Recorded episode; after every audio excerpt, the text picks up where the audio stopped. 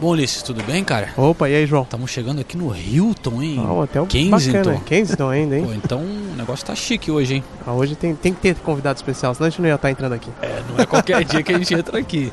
Estamos indo realmente então encontrar um convidado hospedado aqui no O Rio. João tá até falando mais baixo, assim, mantendo um tom mais, mais, mais formal, mais cordial, né? Ladies and gentlemen, welcome to London Heathrow Terminal. I Correspondentes Premier. Com João Castelo Branco e Ulisses Neto. That would be very nice.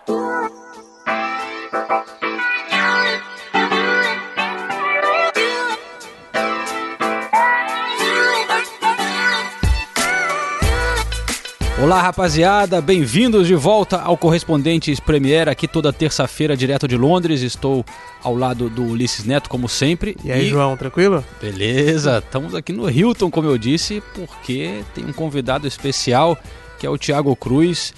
Eu vou apresentar direitinho quem você é, Thiago, mas só uma coisa: se você tá no Hilton é que o negócio tá bom, né? Ô louco. Primeiramente, um prazer aí participar do programa. João, Ulisses. O bate-papo já tá bem gostoso aí em off. E agora, então, vamos ver como vai ficar. Mas. Tudo aquilo que você revelou pra gente de negociação, contrato, agora a gente tem que repetir, pode ser? Opa, não, não, não. Senão minha cabeça roda aí. É, já rolaram alguns half pints aqui, né, com o nosso amigo Thiago Cruz, que tem muita experiência de um outro lado né, do futebol aqui na Inglaterra, porque eu e o Ulisses, claro, somos jornalistas, né? O Thiago é um cara que trabalhou mais de um ano no Middlesbrough, né, Thiago? Isso. E agora você foi pro outro lado, você contratava no Middlesbrough, agora você é um empresário, né? Você trabalha para uma empresa aqui na Inglaterra que gerencia a carreira de jogadores. Explica pra gente. Isso, não. É, é uma empresa, uma agência, né? Que tem vários atletas aí na. Não só na Premier League, né? Na Championship, League One. E. Tô do outro lado agora, né? Digamos. Que é o que o pessoal gosta de, de brincar. Pouco diferente, mas estou gostando bastante. Até porque. Principalmente nessa época do ano aqui, o mercado esquenta de tal maneira que. Tá fervendo, tá né? fervendo. e viver, digamos assim, esse outro lado tá sendo muito interessante, digamos. Como é que chama a agência? É Key Sports Management. Key Sports Management. Aí, É, e Ulisses, sabe que na agência dele tem uns caras tipo Vard, é, Opa, então é, E tem tem- gente tem- grande lá, então. tem, tem o Walcott. o- Por acaso o Walcott, é, que é do meu time, né? O João Cê- gostaria que você fizesse, arrumasse um contrato isso pra ele. tá- o São Paulo tá interessado, você acha? O- Não quer levar ele lá pro São Paulo? O João não quer mais o Walcott. acho que já deu, né? Nunca, acabou nunca emplacando aquela promessa eterna.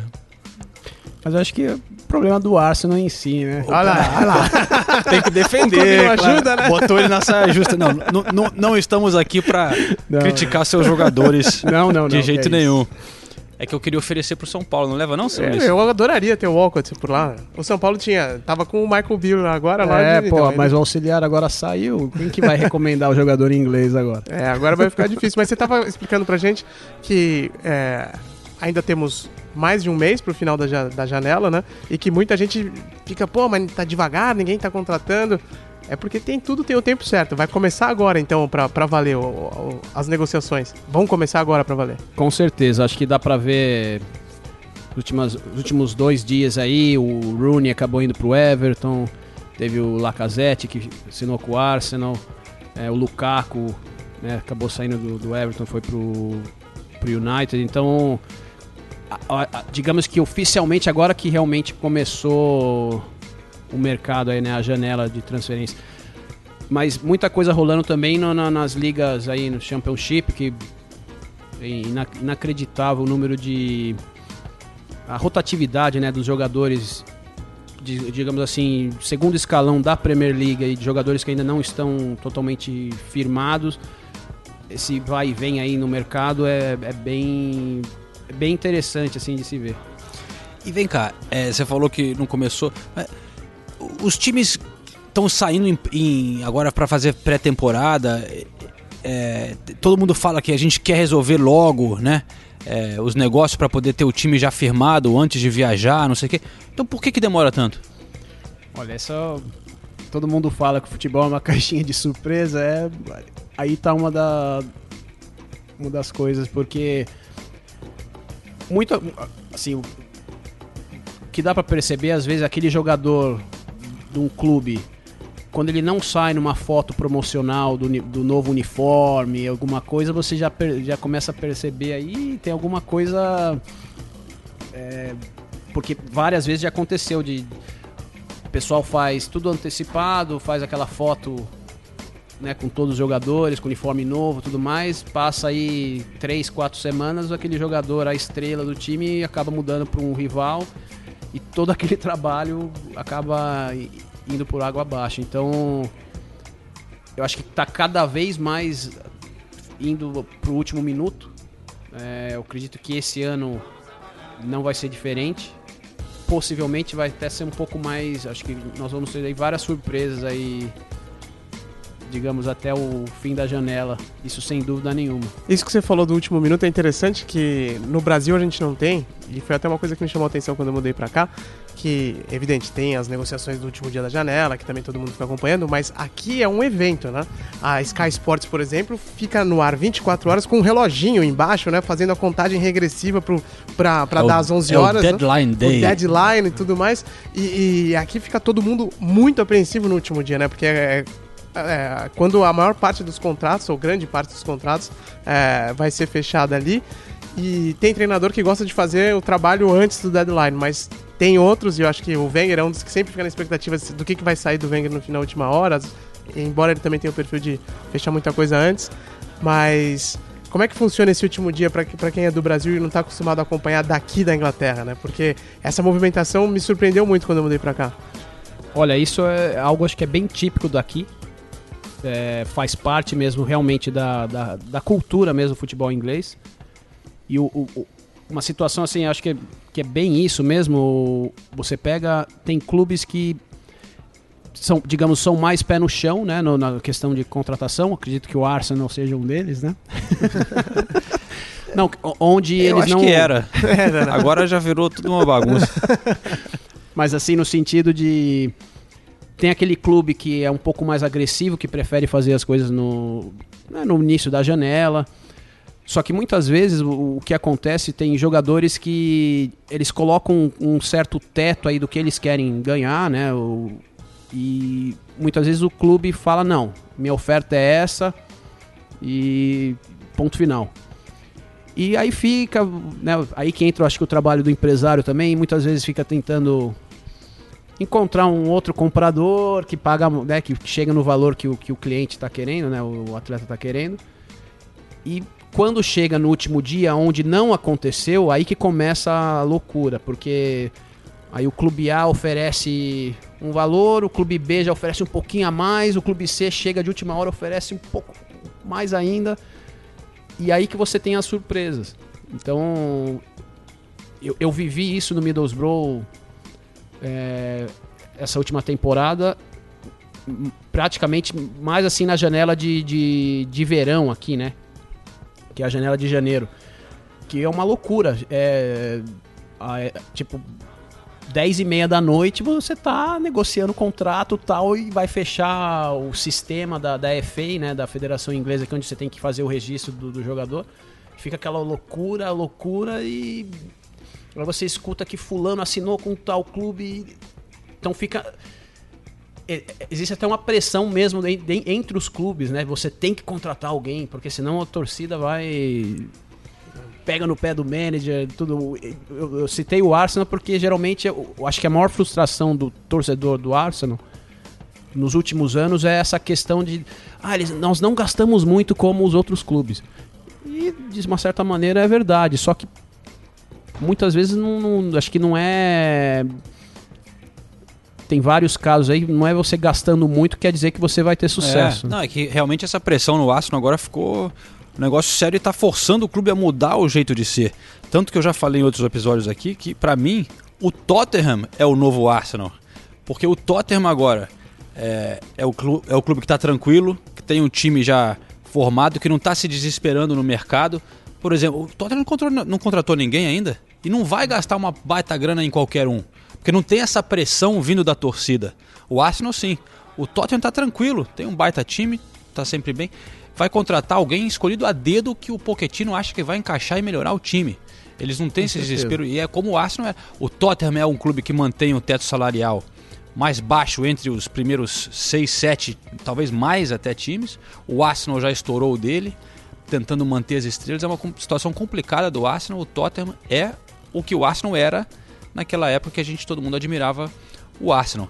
Mas boa notícia que você deu aí, Thiago, de, pra galera que segue né, as negociações e fica animado e fica falando, pô, meu time não vai contratar, é que tem muito por vir. Até o último dia vai ter muita coisa acontecendo ainda no mercado. É, e na verdade já tivemos surpresas, né? Porque é, recentemente essa coisa, falavam pra caramba do Lukaku no Chelsea, Daniel Alves no, no, No Manchester, Manchester City. City, é. E nos últimos dias, pô, tudo que todo mundo falava não deu em nada. Daniel Alves, Paris Saint-Germain, Lukaku, Manchester É. United. E essa do Daniel Alves foi surpreendente porque a bala que ele vai ganhar no PSG é impressionante. Eu tava vendo o salário que eles ofereceram, é mais do que parece que o De Bruyne ganha. E aí não tinha jeito. E o Manchester, o Manchester City perder em, em- em verba pra outro é porque abriram um cofre mesmo, né? Ah, brincadeira. Mas, mas o que eu quero chegar com isso é que toda essa conversa já, tá- já davam como certo. É verdade. Né? E o era o Morata no Manchester United, né? Era o Daniel Alves no Manchester City. Só faltava o torcedor já ter camisa do, né? É, do Lukaku. Então, você que é empresário e trabalha com clube também, o, que de- dessas coisas tinham de verdade? O que, que aconteceu? Assim, é, a gente fala muito do- das- dos rumores, né? Que hoje em dia eu acho já um, um exagero o quanto a imprensa dá atenção a essa época do mercado. Mas da onde saem essas conversas? É, é, você acha que tem verdade nessas coisas ou é só empresário botando, botando pilha para valorizar o jogador? Eu acho que um pouquinho de tudo aí, vai. Digamos que muitas vezes o próprio clube ou pessoas envolvidas no clube acabam criando uma certa fofoquinha, aí que vai espalhando, vai criando uma outra dimensão. O próprio empresário também muitas vezes dá uma informação pro, pro jornalista para tentar tirar o foco da própria negociação que ele está tendo naquele momento. Dá uma informação errada, então. Uma informação errada. Ah, E isso acontece, acho que bastante. é mesmo? Com certeza. Porque Então, por exemplo, o Lukaku no Chelsea pode ter sido uma, uma Pra coisa desviar. des- desviar ah, muitas atenção vezes para desviar, porque o, o, o- que eu percebo muito, assim, na, na- principalmente estando desse outro lado, digamos, agora, é se você tá realmente trabalhando o nome de um jogador é, para aquele clube em particular, você quer ter um pouco de paz para poder ter tempo de, de, de- Porque hoje em dia os contratos são muito complexos aqui, envolve muita coisa também, questão comercial, então, advogado para lá, para cá, né, verificando tudo, então questões dos impostos também. E esse lado que muitas vezes as pessoas não, não enxergam. Então, a- uma negociação não acontece do dia para a noite. Até essas, essas transferências de última hora, muitas vezes elas já já existe um namoro ali, tipo, já Aham. então não é assim diferente de um empréstimo, algo que é um pouco mais simples, quando é uma compra, existem várias que- que- questões assim que tem que ser discutida muitas vezes com o clube, né, com o clube vendedor, com o jogador, com o empresário.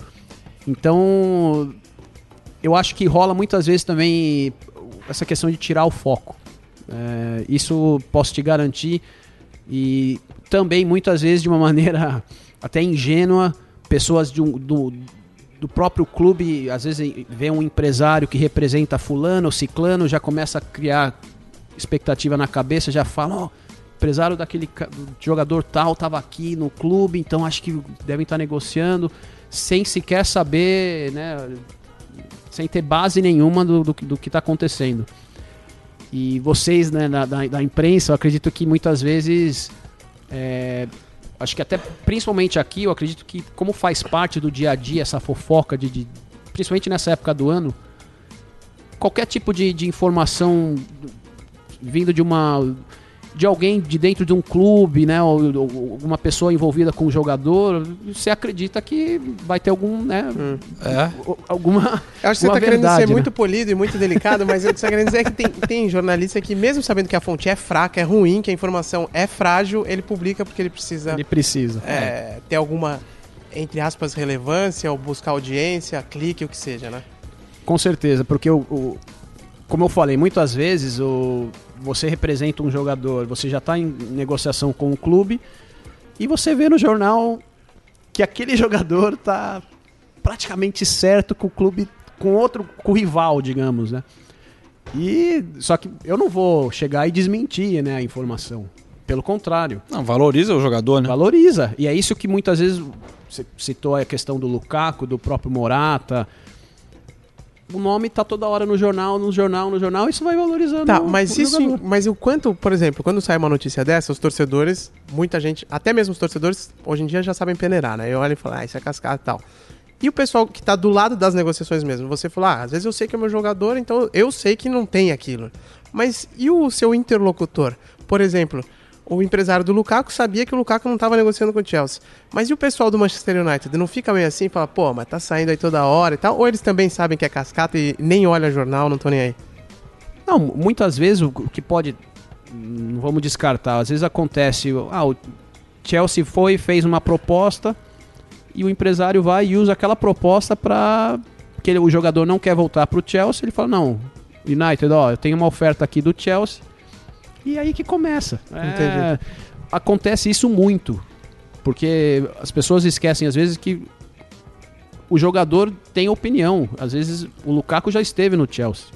Então, por mais, sim, tem va- valores aí astronômicos envolvidos, tudo, mas e, o lado desportivo? O jogador muitas vezes fala, não, eu prefiro ganhar menos indo para pro clube tal, porque e acontece isso. Era isso que eu queria te perguntar, porque você falou, ah, quando começa o jogador diz, ah, eu quero ganhar tanto, eu quero não sei o que. Tanto. Tem mesmo essa. E a gente vê muito na imprensa falando assim, ah, o, como aconteceu com o Chelsea na temporada passada, ah, tá fora da Champions League, então isso vai dificultar para trazer jogador. Tem isso mesmo, é verdade. O jogador às vezes fala, é, eu quero ir para um time que vai jogar Champions League, eu, eu não quero ir pro Arsenal, porque o Arsenal não tá disputando nada. Tem essas coisas mesmo do lado do jogador, porque às vezes eu fico com a sensação que, pô, não importa o que o time tá jogando, tá jogando, se o salário for bom, o jogador vai fechar. É assim ou não é? Com certeza. É, eu acho que. Não vou citar nome de jogadores, mas tem vários exemplos assim. Até porque quando você joga uma Champions League, ex- existem vários tipos de, de bônus bem assim, digamos, interessantes pro lado Ah, do jogador. Não é porque vai jogar contra o Real Madrid, é porque É. a vantagem financeira é excelente. Porque uma coisa que, assim, o, na Inglaterra, você joga na Premier League, você tem o seu salário, aqui é semanal, né? Alguns clubes pagam de maneira mensal, mas você tem o seu salário, mas você também tem o seu o appearance fee, né? Que é o você recebe um valor extra por partida que você joga. Independente se ganha ou não. Independente se ganha ou entrou não. em campo, É, ganhou um- entrou em campo, aí também tem lógica, premiação, né, a parte aí do- com os ob- objetivos, mas o então quando você joga a Champions League, geralmente tem um bônus extra se o time classifica para a Champions League, se você joga partidas da Champions League, se você passa de fase, É o bicho. é um bicho, mas assim, bem estruturadinho ali, onde você. Se você põe na, na- na ponta do lápis ali, você vai ter um prejuízo grande se você não tá jogando. E tem também o lado, muitas vezes, também da região onde é o, o, o clube tá. E eu posso dar um exemplo do Middlesbrough. Acredito que tanto o Middlesbrough como o Sunderland, como o Newcastle, esses clubes do norte da Inglaterra, muitas vezes tem que pagar mais para um jogador, digamos, Porque o cara não quer morar lá. porque o cara não quer morar lá. É, isso eu O ouvi. cara quer morar em Londres. O Inclu- Benítez disse isso outro. Foi o Benítez? Não, foi o. O William me contou isso uma vez, que ele tinha proposta, eu não me lembro, acho que era do Liverpool, o William, não me lembro qual que era o outro time da Inglaterra, e ele falou, ah, mas aí veio o Chelsea, era Londres, eu tava afim de ficar em Londres e fechei com Londres. Então, O Esse- Benítez não disse isso, ele disse ao contrário, ele desmentiu isso. Ah, é? Acho que foi o David Moyes, alguém que falou que é difícil levar um jogador pra Sunderland. E o Benítez falou: não, isso aí é cascata, aqui, dá pra comprar sim, não sei o quê. Não, comprar, dá- eu- acho, eu vou dar um exemplo assim que pra demonstrar quanto mudou a Premier League. Eu tava comentando do Juninho aqui anteriormente, um jogador do nível do Juninho hoje no Brasil, ele não vai nunca jogar no Middlesbrough ou no Sunderland. Porque Juninho ele, Paulista. Juninho Paulista.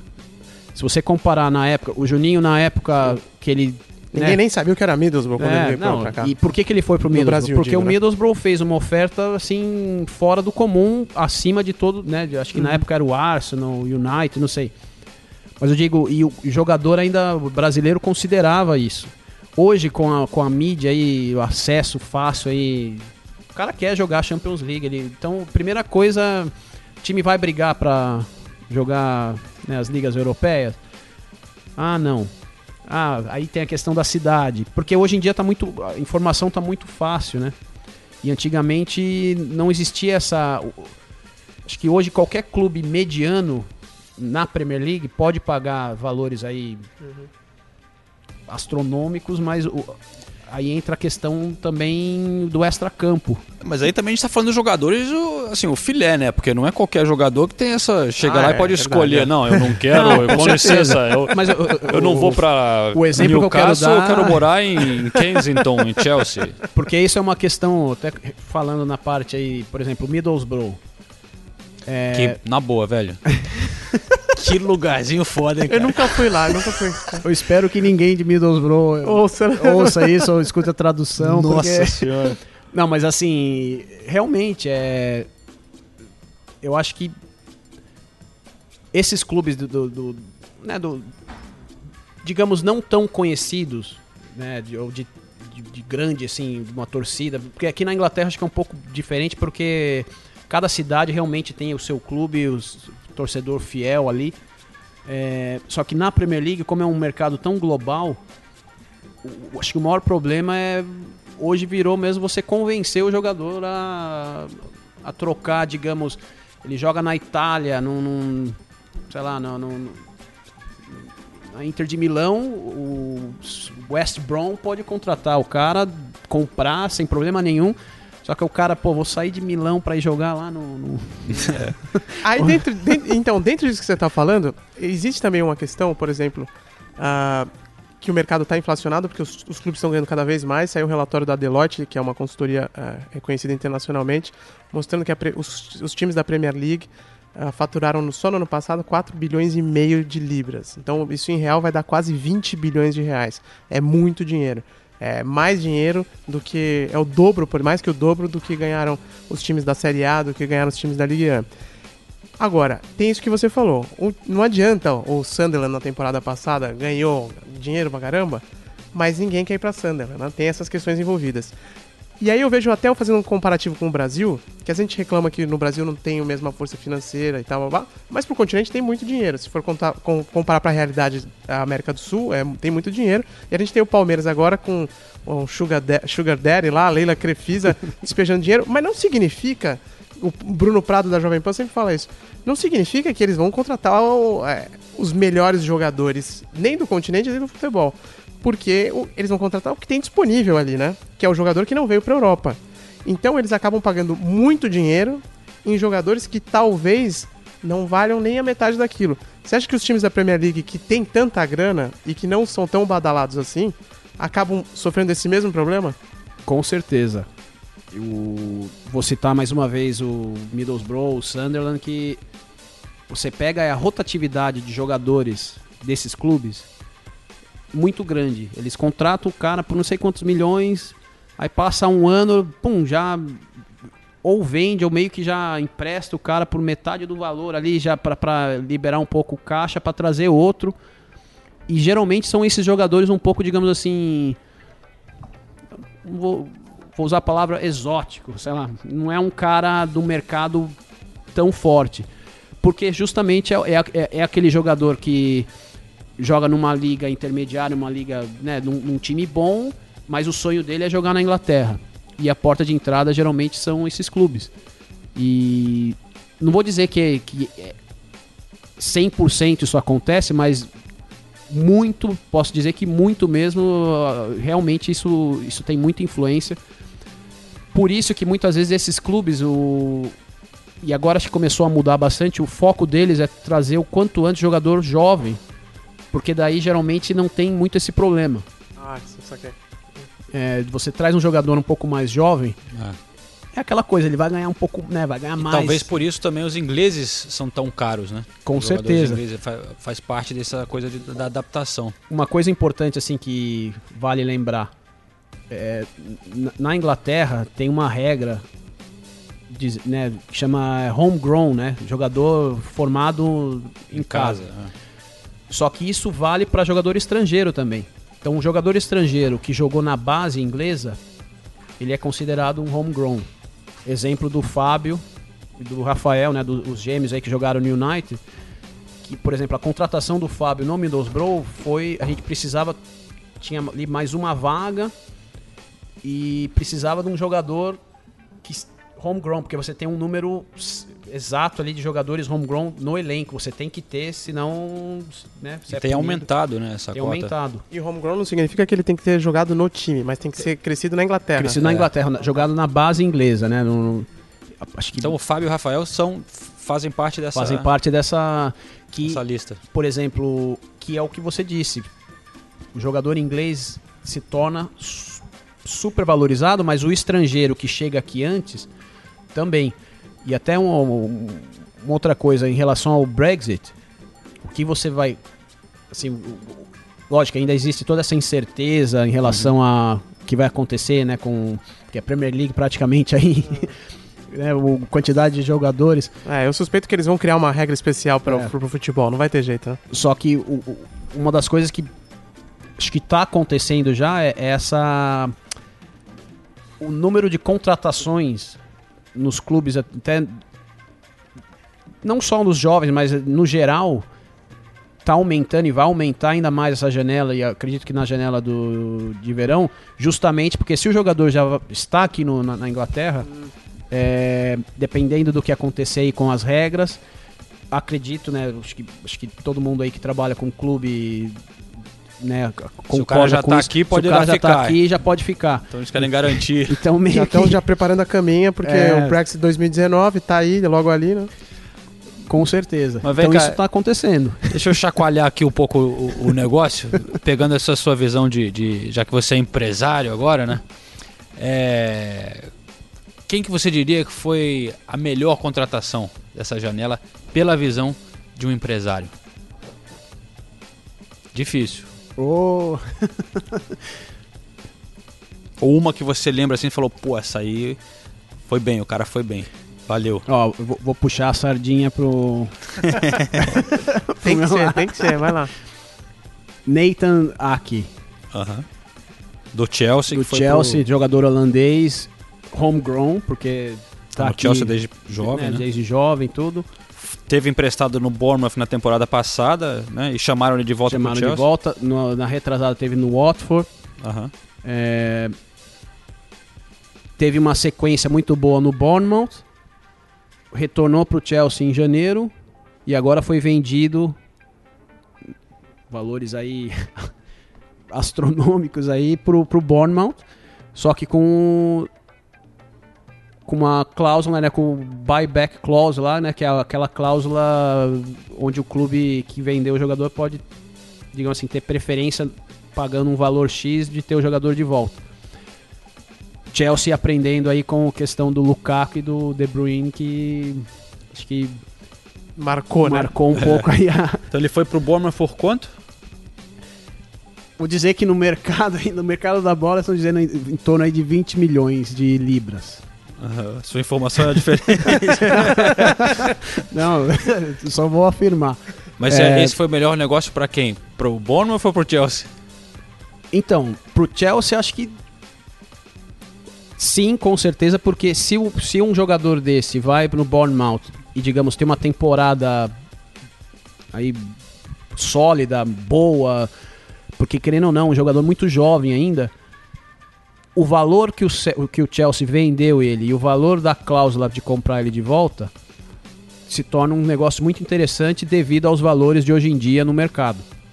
Você sabe quanto que é? É. seria mais ou menos a, a cláusula de buyback aí deles? Né? Por exemplo, aí em torno, digamos em torno aí de 35. Que não é nada, né? Não Pro é mercado nada. atual não é nada. Só que para um clube, por exemplo, com o Bournemouth, que que ele- aí que entra a questão da criatividade também. Pô, me firmei na Premier League. É. Tô com dinheiro em caixa. É, são valores fora da realidade? São, mas é, é, Acho que inflacionou tudo aqui. Então, pô, vou comprar um jogador que já tem identidade com o clube, jogou aqui, o treinador conhece, tipo, grupo, torcida. Vou pagar um valor sabendo que eu vou ter em retorno. Claro. E se esse jogador corresponder, na pior das hipóteses, ele vai voltar pro clube né, que revelou ele. E a gente ganha um a gente ganha lucro. um para É. poder contratar outro. É. Então, assim, lógico, na, na, na- teoria é tudo muito fácil, né? Sim, sim, sim. Só que mudando um pouco, até dando um exemplo do Lukaku. Você pega a temporada dele no Everton do meio pro fim dessa última da última temporada, ele não, né, ele começou muito bem, aí deu uma, aí o que que às, vezes as pessoas estão dizendo, ah, pô, gastou, não sei, 70 e poucos milhões. A pressão é como o Pogba, vai ser uma pressão muito grande, vai, mas é, o mercado é isso aí. Não, não- não- eu acredito que hoje as pessoas podem até achar que eu tô ficando louco, mas 75 milhões hoje é equivalente a 7 milhões e meio, digamos É, assim, né? alguns anos atrás. Faz sentido. É, Porque a Os- arrecadação cresceu muito. né? é, cresceu muito, então a diferença é que na Inglaterra em si, é, por causa desse direito de TV, e, mudou um pouco. Acho que ficou um pouco louco, realmente, fora da realidade. O, e- e muitas vezes os clubes também reagindo assim de maneira. Você vê um clube contratando por valor tal. Ah, eu também tenho dinheiro, eu quero contratar porque senão, sabe, aquela coisa de ego também, tá acontecendo. É, isso acho que é um maior exemplo. E entrou naquele sistema, assim, que, por exemplo, antigamente falava, ah, pô, vendemos o, o, o, sei lá, o Denilson por 30 milhões. Pô, então agora dá pra fazer planos, né? Vamos comprar isso, isso, isso, esse, esse, esse, vamos reformar o Morumbi e tal, tal. Agora, ah, vendeu o Lukaku por 70 e poucos. Não significa que você vai trazer o Messi, né? Você não vai trazer o Cristiano Ronaldo com esse dinheiro, né? É, o quem que você vai trazer pra substituir vai custar mais ou menos isso daí também, né? Com certeza. Não, e, diga, mais uma vez, os valores ficaram um pouco fora. Tá louco aqui na Não, Inglaterra. ficou totalmente louco. Eu até estava citando aqui, aqui o exemplo, até questão de empréstimo. Os empréstimos na Inglaterra, você paga um valor de empréstimo é, equivalente aí você comprar um jogador muito bom em outro, em outro país, cara. Tipo. Mas por quê? Porque virou meio que um leilão. O- os clubes aqui, principalmente esses clubes que ou acabaram de subir para a Premier League ou acabaram de, né, de descer para o Championship, devido aí à questão do direito de TV, eles têm dinheiro em caixa. Então, eu quero ter um jogador bom no meu elenco, o outro clube também. O empresário vai, fala com um, aí fala com o outro também. Aí começa aquela coisa, ah, não, eu pago 10, não, eu pago 11, eu pago 12. Aí vem outro, não, eu pago 15. E, e é o que está acontecendo. Deve ser um momento complicado para os clubes pequenos aqui que estão tentando né, se virar no mercado. Mas olha só, antes da gente abordar o próximo assunto, vamos fazer uma pausa rápida aqui, porque eu vou reabastecer os nossos half pints aqui e. Que tal? Sabe que o Ulisses é nosso DJ aqui do podcast, Opa, né? Pô, Tem, tem alguma coisa aí, Ulisses, na pra agulha? soltar? Ih, João, você me pegou desprevenido, hein, meu? Peraí. é que o papo tá bom, né? Então, falar de, de, de transferência é sempre interessante, pô. É verdade. Vamos ouvir então os, os jogadores. Os joga Opa, os jogadores gostam de hip hop bastante, né? Aqui na Inglaterra, ou se ouve muito hip certeza. hop também. Vamos ouvir então uma trilha aqui, que eu, uma trilha, uma música que eu ouvi hoje pra caramba, porque eu assisti um documentário na BBC ontem e essa ficou na minha cabeça. Deixa eu abrir o nome. É uma participação do, do Drake com o rapper Lil Wayne, lá dos Estados Unidos. A música se chama Believe Me, um documentário que eu vi ontem sobre eh, o, ah, crimes com armas de fogo nos Estados Unidos, na BBC, uma coisa pesada pra caramba, e aí eles usavam essa trilha no meio. Gostei pra caramba. Vamos ouvir um trecho dessa música enquanto o João pega mais, mais uns half pints pra gente aqui. Ele tá querendo te, te fa- fazer com que É, você não, solte eu mais já- segredos já, do já, mercado, já entendi entendeu? a tática dele.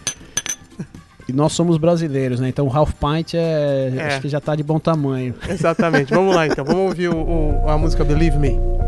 Yeah, the only to get the job done. Job done. I don't know a nigga that could cover for me. Cover for yeah, got some game from my day, so she might say she love me, she don't love me like she say she love me. Believe me,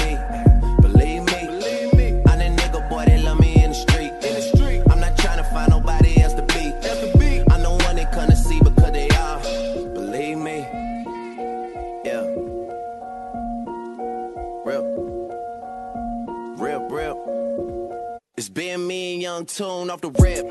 That's the man that put me in the shit. If a nigga fuck with him, I put him down quick. Got a verse for anybody who won't talk about the clip. I've been taking shit like you don't wanna hear me trip. Goddamn, do y'all really know who y'all fucking with? Yeah, I mean you can't blame me for wondering. Doesn't matter, could be winter or the summer on the road. I do one direction numbers, I don't fucking miss.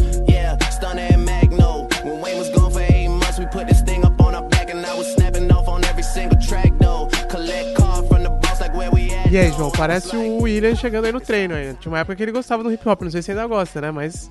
Não, eu acho que ele gosta, assim, pelo que eu conheço ele, ele escuta bastante, cara. É, então. Com Curti, certeza, cara. com certeza ele ia, ele ia, ele ia curtir a... Meter na Range Rover ali. ó. Com certeza. Ulisses, eu gostei dessa batida aí, mas eu tenho que confessar uma coisa. da- da- outro dia você tocou um David Bowie, não sei o que. Eu falei, é legal tal, mas quando eu ouvi depois de com calma, não gostei não, cara. Pô, você não gosta de David Bowie? Você Você vai criticar o Não, David não, Bowie? é isso? O cara vai eu criticar o gosto. David Bowie. Não é mas possível, né? Aquela que você botou, eu tenho que, eu tenho que ser honesto aqui, que eu falei, não, ah, legal, mas agora eu mudei de ideia. Eu não, eu não vou, vou parar de ser bonzinho. Para de ser bom. Mas, mas foi David Bowie de- lá, lá de trás ou mais, coisas- o- o mais Ulisses recente? até agora só tocou coisa legal, mas nesse dia ali. Ele não gostou do eu não Bowie. vou, eu não vou dizer, isso, não vou falar sempre, ah, legal, legal. Mas olha só, uma outra coisa que eu lembrei aqui, que eu, que eu não disse em outro podcast, é, eu lembrei de uma musiquinha, cara. A gente fez, o último podcast que a gente fez foi sobre comida nos estádios ingleses. A gente deu uma viagem culinária Opa, aqui. foi legal. Comeu uma torta, comeu batata frita, tudo de mais tradicional aqui. Então eu não queria deixar passar batido. É, pô, a musiquinha muito tradicional que eles cantam aqui na Inglaterra, que é justamente Who Ate All the Pies. Que eles cantam pro, pros jogadores mais gordinhos, ou se o juiz é meio, meio gordinho. Às vezes acaba as tortas no estádio e os caras Who ate all the pies? Who ate all the pies? You fat bastard, you fat bastard, you ate all the pies. Como é que era o nome daquele jogador do Wimbledon lá, o mais forte, que era, tava no FIFA, todo mundo ficava Ah, tirando é, sarro o- nele? O... A gente até entrevistou ele uma vez. Ele contou isso, ele falou, pô, todo mundo canta isso pra mim na, no estádio. Wait all the pies. Quem comeu todas as tortas, né? Ele, ele comia todas as tortas. Qual que era o nome dele? Esque- Atacante, esqueci o nome dele, É, pô. é. Vou procurar aqui na internet. Eu esqueci o nome dele também, mas eu sei de quem você tá falando. Craque do FIFA, Ele, pô. ele é o mais forte no, no FIFA. Era o maior, é o maior jogador do FIFA. é. Literalmente no falando. FIFA, né? Mas, enfim, vamos dar continuidade aí ao, ao, ao papo. O que, que a gente tem na nossa pauta ainda aí, João?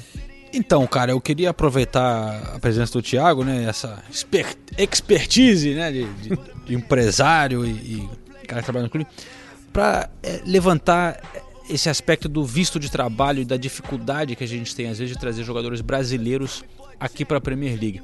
E eu tava vendo agora o exemplo do jovem volante do Vasco, né? O, o Douglas, que parece que o Manchester City está contratando, mas fazendo aquele esquema de né, deixar ele emprestado no clube que é o, é o Girona, né? Que agora Girona. Já voltou agora pra, né, pra primeira que divisão. o City parece que tá Espanha. comprando também. É, Até parece que o City. Não sei se comprou totalmente, mas que sem dúvida nenhuma tem uma relação ali é, formal mesmo agora ali no, no clube. Mas isso é uma coisa muito comum, né? Do, o- o- os ingleses é muito difícil conseguir um, um visto de trabalho aqui, mas você compra um jogador e empresta ele para a Europa, porque você jogando na Europa por três anos você tem mais chance de conseguir um passaporte europeu e aí sim vol- vir para a Inglaterra. Então é um investimento ao longo prazo, a né? longo prazo. Não, sem dúvida. Eu acho que nesse ponto são poucos os clubes na Inglaterra, digamos que tem essa paciência que faz esse trabalho a longo prazo, né, de contratar um jogador aí de promissor de 18, 19, 20 anos. É, o Wellington. Eu, eu ia estar é, pensando nisso. então, o, é, Arsenal, o Arsenal ficou anos na o Espanha, Arsenal nunca vingou. né? acho que foi um dos pioneiros. Eles tinham um clube na Bélgica. Antigamente, né, na, na- na Inglaterra ainda você podia ter é, né, o- o mesmo dono, né? Os clubes em- hoje em dia já não, não pode mais. É, só que tinha um clube, acho que era o, o Mechelen, não, Mechelen. é, não lembro, eu sei onde jogou o, o, o Touré, jogou vários jogadores aí, principalmente africanos, porque o que acontece? O jogador brasileiro, né? Dizer sul-americano, né? é. O jogador sul-americano ou africano, é, ele precisa de um visto, né, um visto de trabalho aqui, work permit. E para ele conseguir esse visto, ele tem que ser um jogador, digamos, já Consolidado. consolidado na- de nível internacional né, na seleção do país. Sendo que a seleção tem que estar num certo número no ranking da FIFA, tem, tem várias, assim, são várias regrinhas. E ter jogado não sei quantos jogos pela seleção. são né? você Uma tem, porcentagem, a ma- né? hoje em dia tem diminuiu um pouquinho, dependendo do, do, do nível da seleção, mas na praxe ali é 75% dos jogos oficiais nos últimos dois anos. Isso então, né, é uma grande restrição ali. É, O Liverpool, só, desculpa interromper. O Liverpool também tem um, um brasileiro que eles trouxeram da, da Inter, é Natan, né? Nathan, não sei. não, É, Nathan. É, o, o Natan é do Chelsea. Natan É do o- Chelsea. O Liverpool, Alan, Alan. Alan. O Liverpool trouxe o cara e, e me falavam lá no Liverpool que eles queriam de qualquer jeito É, que ele ficasse, porque queria... ele Mas não conseguiu visto. não conseguiu Não, ele foi visto, pra ele- Finlândia, ó. Ele, ele foi tá para um time da. Finlândia, jogou, foi campeão finlandês. é, aí acho que ele foi pra Alemanha, não lembro o nome do clube agora, não sei se é o não é o Hertha Berlim, tem que vou lembrar, mas assim, Aham. é o que acontece muito. O jogador não comunitário, né, que eles, que eles falam aqui, o cara que não tem descendência, o, né, o passaporte europeu, é bem é quase impossível, digamos assim, do cara ter o, o- né, do jogador ter o visto. A não ser casos muito assim onde se- eles chamam de special talent. É. Por exemplo, o, o, o Calete Ineatio do, do- do City, ele arrebentou no Mundial Sub-20 pela Nigéria e ele conseguiu um visto de trabalho devido a ele ser um jogador fora do, digamos assim, Fora do comum. fora do comum. Pô, mas então o home office pode decidir isso? Eles podem olhar e falar assim, ah, tudo bem, você joga pra Cara, caramba, é- então... é, assim, é um processo. Home office é o órgão aqui do estado do britânico que dá os vistos e tudo mais. É, é, assim, às vezes é meio um pouco questionável aí a. Mas isso acontece Precisa- bastante até. Eles con- Acontece, tem um várias- je- Eles conseguem fazer. Já teve outros brasileiros Mas também que tem, conseguiram tem por várias, esse caminho. va- várias vezes que eles barram, cara. É, então, assim, o, o exemplo do Calete que então ele tem um visto de trabalho, pode jogar aqui tranquilamente. É, sequer ainda tinha jogado pela seleção principal da, da Nigéria. Então, ne- nessa situação, eu acredito que com o Brexit, isso vai se tornar. Talvez eles. Talvez eles vão mudar um pouco. Flexibilizar mais. É, vai deixar um pouco mais. É. vai abrir a porteira ali de uma certa maneira, mas eu acho que fica muito. Por isso que você não vê tanto jogadores brasileiros, assim, digamos, num nível intermediário ali, não o cara que ainda tá buscando espaço, né? Tem o talento, tem o potencial, mas ainda não tá, digamos, firmado no, no mercado mundial. Esse Não- jogador não não, pode, não cá, pode jogar na Inglaterra, infelizmente. Não só na Inglaterra, como na Escócia, né? No- no- E aí no- nessas que Portugal também ganha uma grana em cima. Ganha né? demais. É, Portugal. Portugal você não tem restrição pro brasileiro, né? Então, que acontece muito? Se o cara vai para Portugal, muitas vezes joga numa, numa, num- numa equipe pequena, se destaca, vem um Porto, o Benfica, o Sport, o próprio Boa Vista, assim, um clube mais com porte maior, coloca ele na vitrine de, de campeonato europeu, né? Que joga geralmente Champions League e tudo mais. Com isso, valoriza o jogador, acaba. Muitos deles acabam sendo convocados para a seleção tudo mais. E só que uma coisa também bom, que é bom citar, o, você jogando campeonato europeu e dependendo do país onde você está, você também tem uma pontuação. E essa pontuação também vale na questão de quando você vai fazer o, o visto de trabalho. Ah, então se ele já jogou lá no Campeonato Português durante É. dois anos, isso vai ajudar na hora Vai de pedir um ajudar. visto aqui. Posso citar um exemplo, não, não, não- sei assim exatamente como foi, mas o a questão do Fernandinho, por exemplo, no Shakhtar, ele conseguiu o work permit. Mas por quê? O Shakhtar na época, vocês vão lembrar, era um time, era uma seleção também. Sim, Chegou acho que na semifinal da da Champions. Champions. né? E então assim, aí que entra a questão do, de ter um bom advogado que entende bem o mercado, que entende bem a, né, a- o- as regrinhas aí do, do- porque você acaba dependendo da pontuação. né, são vários quesitos aí que se você consegue conseguir o visto de trabalho aí já era. Você entrou no, no- no- aqui e você corresponde, você tem como renovar. Mas e então, nesse mais. caso do, do Douglas, só pra gente resumir, é, não quer dizer que ele seria comprado pro City e ficaria três anos lá no Girona. Ele pode, durante esse tempo, o Manchester City vai ficar tentando várias maneiras de conseguir, se eles realmente quiserem, né, que ele venha, tentar umas maneiras de conseguir o visto de trabalho. Ou por essa é, cláusula de né, talento excepcional, ou se de repente ele realmente começar a jogar pela seleção, né, não sei o quê. com certeza. Não quer dizer que ele vai ficar lá três anos. É, o.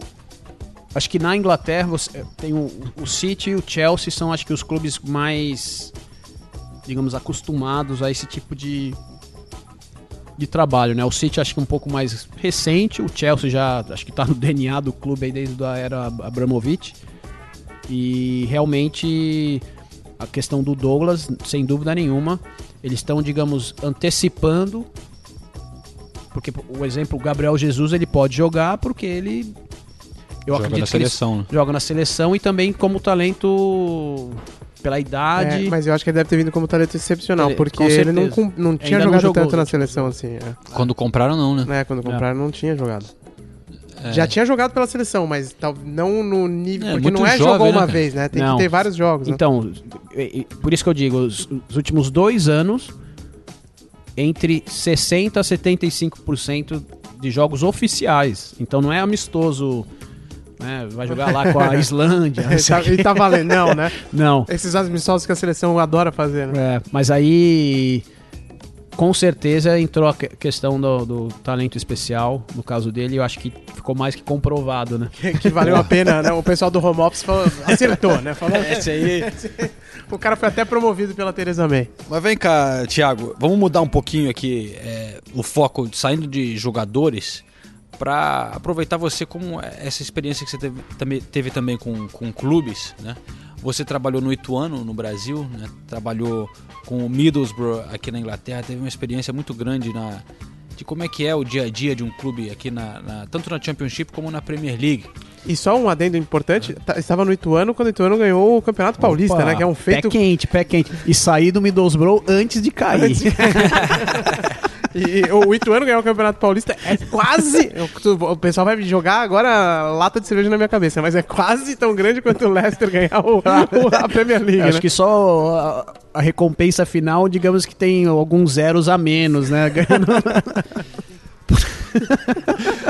Ah, mas, mas assim, o que, o que eu ia dizer é que eu acho importante pro futuro do, do futebol brasileiro, uma galera jovem que nem você, né? é, ter essa experiência de fora e, e- ver como funciona essas ligas mais organizadas para quem sabe um dia voltar pro Brasil e ajudar a arrumar a bagunça que é lá no Brasil, né? Porque limpar um pouco aquela, aquela velharada que tá no comando lá e, e entrar uma galera né, com uma cabeça séria, com, com uma outra visão. É, você então que está adquirindo, você pensa em voltar para o Brasil e, e e voltar a trabalhar para o brasileiro? E se isso é uma ambição sua, o que, que você tira de proveito já aqui da Inglaterra que você acha que você fala, porra, é, isso aqui é uma coisa que dá para levar para o Brasil, um tipo de coisa que aqui te impressiona? É uma pergunta complexa e difícil, sim, né? sim. Não, ó, Vou ligar no A tia aspirador tá aqui. passando o aspirador aqui do lado. ficando né? Tudo tarde. É, já tá na hora da gente ir embora. É, não, mas hoje, hoje, não penso ainda em retornar ao Brasil.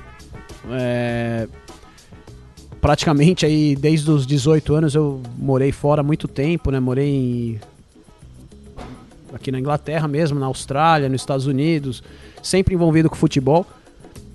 O período que eu passei no Ituano, acredito que o que eu aprendi na época na Austrália, que na formação da A-League, né, na, na- da Liga Australiana, com teto salarial, com, com várias coisinhas assim que hoje eu, eu acredito que eu tirei muito proveito no Ituano, consegui aplicar algumas coisas, sempre né, conversando com o Juninho, e, e deu resultado.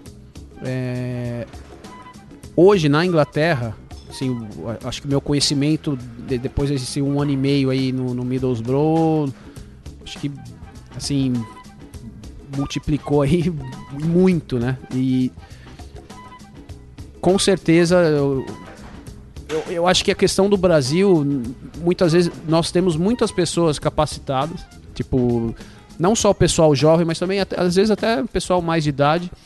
Só que o, o, o sistema dos clubes brasileiros, essa questão de ser uma associação, onde você tem influências assim de várias pessoas que são envolvidas na parte estrutural do clube que não tem muito conhecimento é, e acaba, digamos assim, tendo uma opinião muito forte, isso influencia muito em você conseguir mudar as coisas no clube. Às vezes as pessoas me perguntam, ah, o Ituano, o Ituano, que nem o Juninho, tem a gestão do Ituano, gestão do futebol, mas o Ituano tem ali o conselho, também tem a turma do amendoim também. mas assim, qual que é a diferença? A gestão do futebol, o uma Juninho que é o Juninho manja da que parada. é do, né, é uma pessoa que pô, chegou no top, no, no Rodou topo o do- mundo, né? rodou o mundo, chegou no topo aí do, do- de nível mundial. É, que mesmo assim também acredito que está aprendendo ano a ano, né, questão de gestão, de como fazer. Só que hoje você pega um clube no porte do Ituano que sequer ainda está jogando uma série C ou B de brasileiro, mas que com certeza devido à, organização e à estrutura deveria estar. Mas o calendário, né, o- digamos assim, o, o- o Brasil tá tão bagunçado que clubes como o Ituano, para conseguir chegar num, num cenário nacional, é tão difícil porque eles dividem o país ali de maneira comparando um time com- todo o respeito aí, mas um time do Amazonas tem o mesmo número de vagas que um time de- do estado de São Paulo, do Rio. E com todo o respeito, o futebol no Amazonas não é, é um ou dois clubes lá, acho que na- nacional, não sei. Sim, sim. Mas eu- o exemplo que eu quero dar é existem vários clubes no Brasil com uma que, que fazem um trabalho muito bom, o Desportivo Brasil, por exemplo, né, que tem uma- um, um um dos melhores CTs aí do Brasil, que não consegue, é, devido a essa... É um pouco engessado o sistema no Brasil com as, as federações estaduais. Todo mundo tem o seu de- poder de voto, é, então aquela politicagem, né? Tem que favorecer um, favorecer eu te dou o voto se você fizer isso, fazer aquilo. Então, enquanto isso não mudar, acho que vai ser um pouco difícil. Acho que tem muita gente tentando, já existe algum um pouco de, de progresso, mas a gente está muito atrás. Eu vejo aqui é, os clubes são muito unidos, desde lá da, da, da liga semi-profissional. E isso que tem que acontecer no Brasil. Às vezes a gente escuta no Brasil as pessoas querendo acabar com os estaduais. Como que você vai acabar com, com, com os estaduais? Dali, você pega antigamente quantos jogadores saíram de, de clubes do interior aí, não só de São Paulo, mas de todo, todo o Brasil. É uma maneira de se revelar. é, só que ele- ele- às vezes a gente quer copiar um pouco tudo que está acontecendo É. na Europa, mas as nossas raízes ali você tem que se adaptar. Exatamente. É, A realidade local fica. Ah. cê- às vezes o pessoal ignora, né? com certeza, você pega o, clubes na Inglaterra. O, eu até acho que comentei isso com o João uma outra vez numa conversa. O, clube na Inglaterra, porque né, o campeonato, as ligas menores na Inglaterra é como se fosse campeonato estadual. Só que pela dimensão que é o, né, o- a Inglaterra é muito mais acho que de carro você consegue cobrir Sim, tudo. Só que eu, eu digo assim, os clubes pequenos, eles têm ali a torcidinha deles, o, o, né, fim de semana ali, cada, cada 15 dias é um evento na cidade, o pessoal vai no jogo. E antigamente eu acredito que no Brasil, pelo que eu escuto do meu pai, Era tudo, né? era assim. É, é o- que o que os, os críticos aos estados estaduais vão, levan- vão argumentar é que é tudo bem, é verdade, mas os grandes não jogam, né? O Arsenal não vai jogar ali. E aí o São Paulo joga o estadual, o Corinthians joga o estadual, né? Que essa, essa é a questão. Mas eu entendo o que você tá colocando e eu acho que, que, é, que é relevante sim, porque a gente tem que sempre adaptar, não adianta olhar, ah, funciona assim na Inglaterra, vamos fazer. Como tem aquela. Pra mim é loucura, eu nem sei o que. que os outros tem muita gente que defende, mas pra mim é loucura adequar o calendário brasileiro ao europeu. Eu acho isso Ah, lou- é- loucura. é muito complicado. É. Mas enfim, tem gente que, que defende essa história, e até com argumentos muito plausíveis e tudo mais. Mas um, é tanta coisa errada que é difícil você achar, você falar, olha, o que, que a gente vai, vai arrumar isso, vai arrumar aquilo, porque é até difícil achar o começo no Brasil, né? Mas o que eu acho que mostra um case de sucesso muito importante no mundo da Inglaterra é o que você falou, a união dos times. E aí a gente tem o caso da Premier League, que nenhum outro país funciona do jeito que funciona aqui, em termos de arrecadação, e os 20 times da Premier League estão faturando ano após ano. Divisão, né? É, mais- exato. Mais igual, né? Estão faturando mais e mais e mais e mais e dividindo melhor e melhor.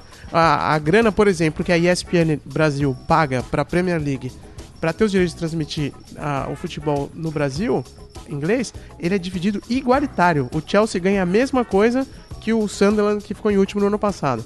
Aí a verba interna tem os outros critérios e tudo mais. Mas mesmo assim é muito parecido. O Chelsea ganhou é, mais ou menos 50%, nem isso, nem mais ou menos 50% a mais do que ganhou o Sunderland que é muito diferente no Brasil. O Corinthians vai ganhar 170, 200 milhões de reais da Globo, é, e o, o Atlético Goianiense vai ganhar quanto, né? É, é isso que a gente tá falando. Agora, é isso que eu queria te perguntar. Você acha que é possível fazer esse mesmo esquema de, de, de negociação no Brasil? E se isso de fato traria vantagens para a Liga Nacional? Essa melhor divisão do dinheiro, que a Globo agora diz que vai fazer, 2019, né? Vai mudar. Mas mas principalmente que os clubes negociem em bloco. Isso faz muita diferença mesmo? Com certeza, até porque sem os clubes não, não, não existe o campeonato, né? E eu acho que até em relação à criação da Premier League, é, você pega, acho que foram três ou quatro, não sei, os quatro clubes aí que se juntaram primeiro. Tô querendo lembrar, acho que o Arsenal era um deles. Eu preciso me lembrar melhor, mas assim, eu- como que foi criada? primeiro eles se uniram, daí eles foram e conversaram com os outros clubes. E o que, que aconteceu? Os clubes menores falaram que hoje até a mesma regra acontece. Nunca, nunca trocaram essa regra na Premier League. Se dividir to, né, o, que a gente conseguir arrecadar for dividido de maneira igual, sim, nós estamos dentro. Porque eles queriam, na época o futebol estava com questão dos hooligans, estava acho que numa época muito negra, aí, né, tava um buraco negro aí no futebol inglês, tava tudo tava desabando mesmo e eles, digamos, criaram essa ideia. A Premier League é um órgão separado da Federação Inglesa, só que trabalha junto com a Federação Inglesa. E o, o- engraçado, a Championship, a League One, a League Two, elas pertencem à Football League, que é parte da FA, né, da Federação Inglesa. E a Premier League é um órgão à parte. Só que o time que sobe da Championship pra né, primeira divisão, pra Premier League, ela entra dentro do. E eu senti isso na pele no Middlesbrough. É totalmente diferente as exigências. É, só que os times da Championship se beneficiam com isso. Tanto que questão do. do- do- Então é tudo muito bem integrado, é né? tudo bem, bem integrado. Apesar de ser e- separado, tem uma relação bem organizada. Bem né? organizado. E nós estávamos até comentando a relação do- dos, dos times da Championship, por exemplo, o mercado na Championship tem uma movimentação assim tremenda devido também à Premier League. Por causa dos clubes que desceram, aqueles clubes que já tem um, digamos assim, querem retornar à elite, sabendo que se eu retornar à elite, eu tenho tudo que eu estou investindo agora, eu vou ser, digamos, Vai ter um retorno ter um enorme. retorno. Então. E o time na Liga 1, mesma coisa, ele quer chegar na Championship pra sonhar. O exemplo aí, o- na época, eu acho que o MK Dons, que chegou perto, o, o Bournemouth, acho que é um, um dos maiores exemplos aí que E o Huddersfield também, né? o Huddersfield, eu tava até comentando aqui em off, o Huddersfield, você, não escuta nada, mas eles já contrataram aí 12 atletas. Mas o que, qual que é a diferença? Ali, arroz com feijão, ninguém fora do comum, só que com dinheiro em caixa. E imagina um- no Brasil, você pega um Havaí, um, sei lá, um Chapecoense, podendo gastar o que gasta o, É. o Palmeiras ou o Corinthians. E na realidade de hoje o. Havaí tá na guerra, né? Tá sozinho, né? Uma coisa é o Corinthians chegar pra negociar, ou São Paulo, o Palme- o Flamengo, o Palmeiras, outra coisa é chegar o Havaí, o Atlético Ah. Goianiense, né? E, e eu acho que é isso que é a grande. Acho que o grande, o grande diferencial aí, né, do fute- futebol brasileiro tem. Eu falo, eu trabalhei no, né, no Ituano por quatro anos. O talento tá no Brasil, não tem. Você encontra jogador em qualquer lugar que você vai. A gente fazia as avaliações aí ao redor do, do Brasil. E o talento tá aí. A gente só precisa se reestruturar que ninguém segura a gente, com certeza. Vamos torcer, né? Vamos torcer. Quem sabe daqui, né? Na, Bom, na- tem na que- sua vida ainda, É, você não, possa não, eu ver. acho difícil, eu acho difícil. Tem que começar a arrumar a cozinha na política primeiro. Primeiro, é. Tem Nossa. tanta coisa errada, né, bicho? Não vai ser o futebol, não vai ser pelo futebol que a gente vai começar, né? Bom, sorte nossa que estamos aqui acompanhando a Premier League. Ai, ai. Mas Ulisses, então tá chegando a hora, né? De encerrar, vamos encerrar então? Vamos, temos. é, Vamos só dar um alô pra uma galera que tem Opa. mandado recado aqui pra gente. Tem rapidinho. pergunta aí? Você parou pergunta ou não? Olha, Ulisses, tem, tem uma pergunta legal aqui do Caio Prado. É. É, hello, Mr. Ulisses. é, é o seguinte, João Castelo Branco, algum dia o Ulisses Neto terá sotaque britânico igual o seu? Escutando o podcast me deu... É o cara que dizer que eu falo inglês errado, né? Eu falo mal.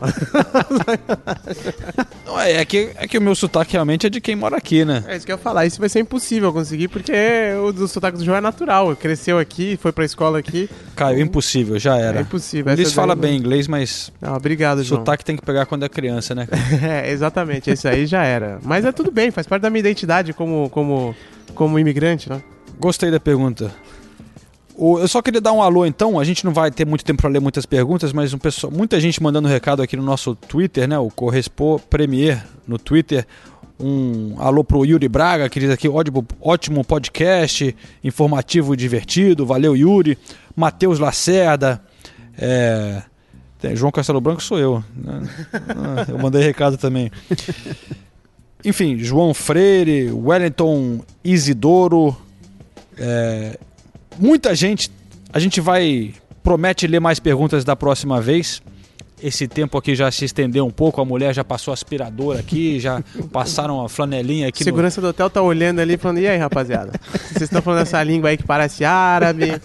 É, melhor não dar, não dar sopa pro azar, né? A gente vai ser expulso já já, né?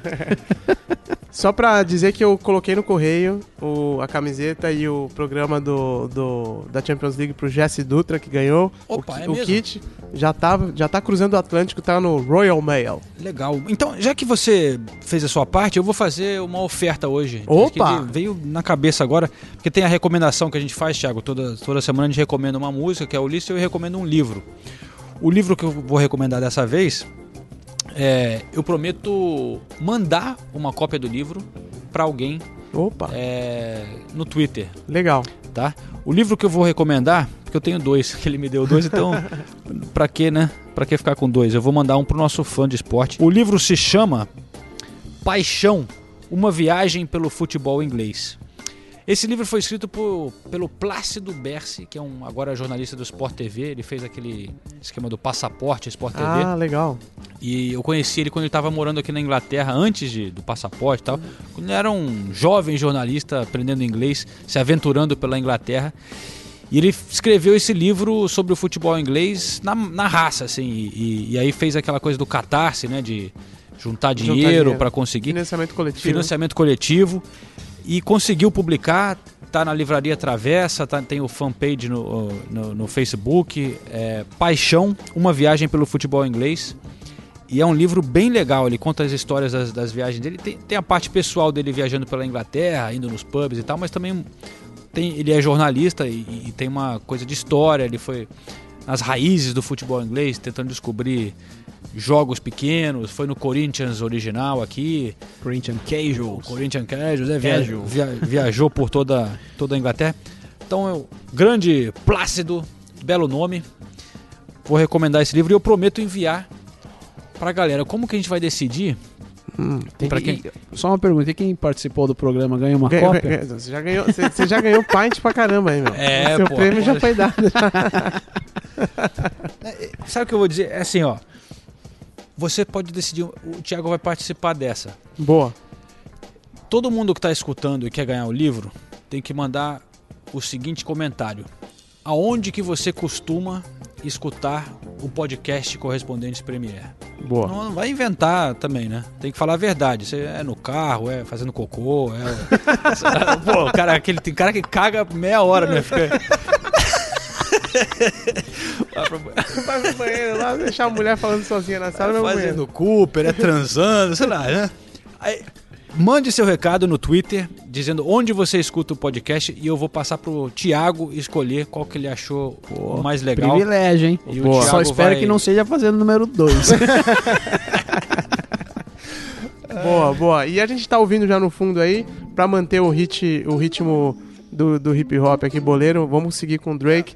Tá tocando Fake Love, que a boleiragem aqui na Inglaterra gosta bastante. O mundo gosta bastante do Drake, né? Mas a boleiragem na Inglaterra, em especial, já vi vários jogadores ouvindo aqui no- nos carros quando estão chegando no, no CT. Aquela chegada no CT é igual no Brasil, né? É, Todo mundo chegando com nave e tal, com aquela marra toda. Nave, andando na ponta do pé, Exa- com a panturrilha. É que, aqui, é que aqui geralmente Agora- tá frio, então não dá pra. Com a bolsinha aqui debaixo do O braço. Ulisses, fa- o Ulisses fala da marra toda, mas qual é o fone que ele tá ouvindo aí? ele tá... É, de jogador de futebol, Ah, né? foi, aquele É, Beats do Dr. Dre. Já- Executive. Olha lá. É. Dourado, né? Dourado. Que ma- Você é, é palmeirense? Não? É, porque ele é verde e dourado, É, né? aliás, é, lembra bastante. Tá vendo? Esse aqui é noise cancellation, velho. Então, senhor Ulisses, gostei da batida, gostei da Boa. batida. Solta aí pra galera. Yeah.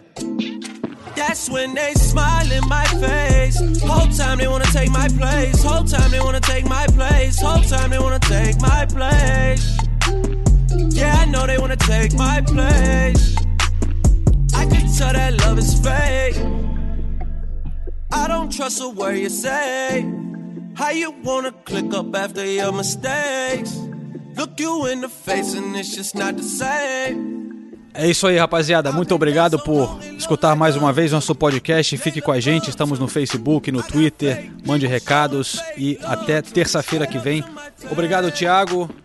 Obrigado, Ulisses. Até a Obrigado, próxima. obrigado aí vocês. Prazer aí imenso e vou estar escutando com certeza na terça-feira. Valeu, Thiago. Um abraço pra todo mundo. Até a próxima.